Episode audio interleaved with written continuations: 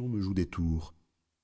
Pourtant, dès le premier hall, les odeurs tout à coup agressives et les règles obscures concernant l'hygiène et la sécurité, au nombre de seize, les nombreuses interdictions, le dépouillement obligatoire des bijoux et de la montre que l'on portait, tout indiquait une sorte de sanctuaire où, contrairement à ce qui se passait au dehors, comptaient les énigmes insolubles posées par les corps à la dérive, maltraités, les questions pratiques, la sobriété, où les traitements particuliers n'existaient pas, où il était impensable de ne pas suivre la procédure. Je crois qu'il s'agissait, avant de franchir le pas, d'oublier qui l'on était. Mal à l'aise, livré à moi-même et craignant de commettre un impair, j'attendis désespérément de l'aide et je restai un long moment dans le hall sans oser faire quoi que ce soit, lorsqu'une infirmière apparut et se dirigea vers les casiers du vestiaire sans un regard pour moi.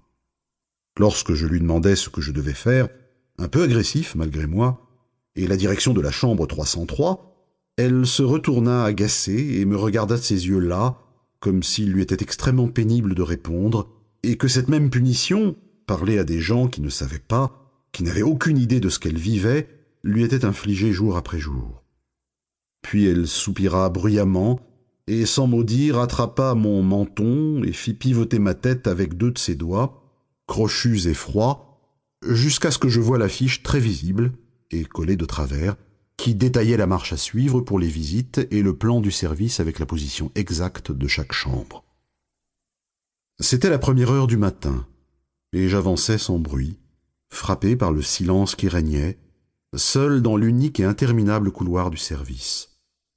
De part et d'autre, la plupart des chambres étaient ouvertes pour les soins, la toilette ou le ménage mais regardant droit devant moi, j'essayais de ne pas satisfaire ma curiosité de ce que pouvaient subir les malades et du spectacle de leur maladie.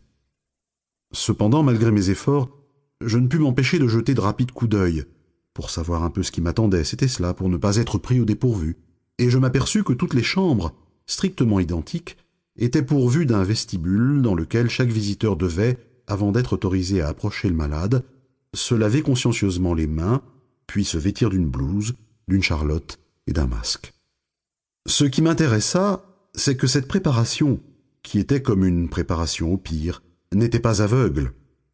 La bonne volonté était affermie ou découragée, c'est selon, par la vue imprenable, à travers une grande vitre qui occupait tout un côté du vestibule, de la chambre stérile proprement dite, où séjournaient les malades qui avaient interdiction de sortir de cette pièce, mais ne pouvaient même pas le plus souvent se lever de leur lit. De cette façon, on était prévenu. On pouvait anticiper la rechute ou une amélioration. C'était aussi une dernière chance offerte de renoncer avant qu'il ne soit trop tard, une lumière crue.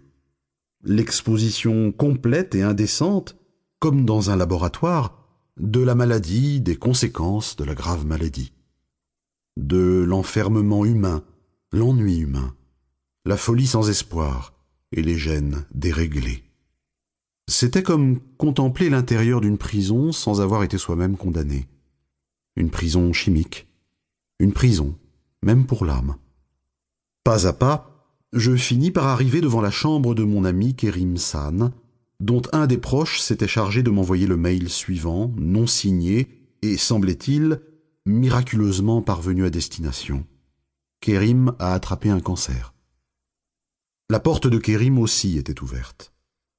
Sans cela, peu sensible aux attraits du mystère, terrifié même par les mystères qui se dissimulaient derrière les portes fermées, il eût été improbable que je franchisse ce premier seuil, et plus improbable encore que je ne parte pas en courant.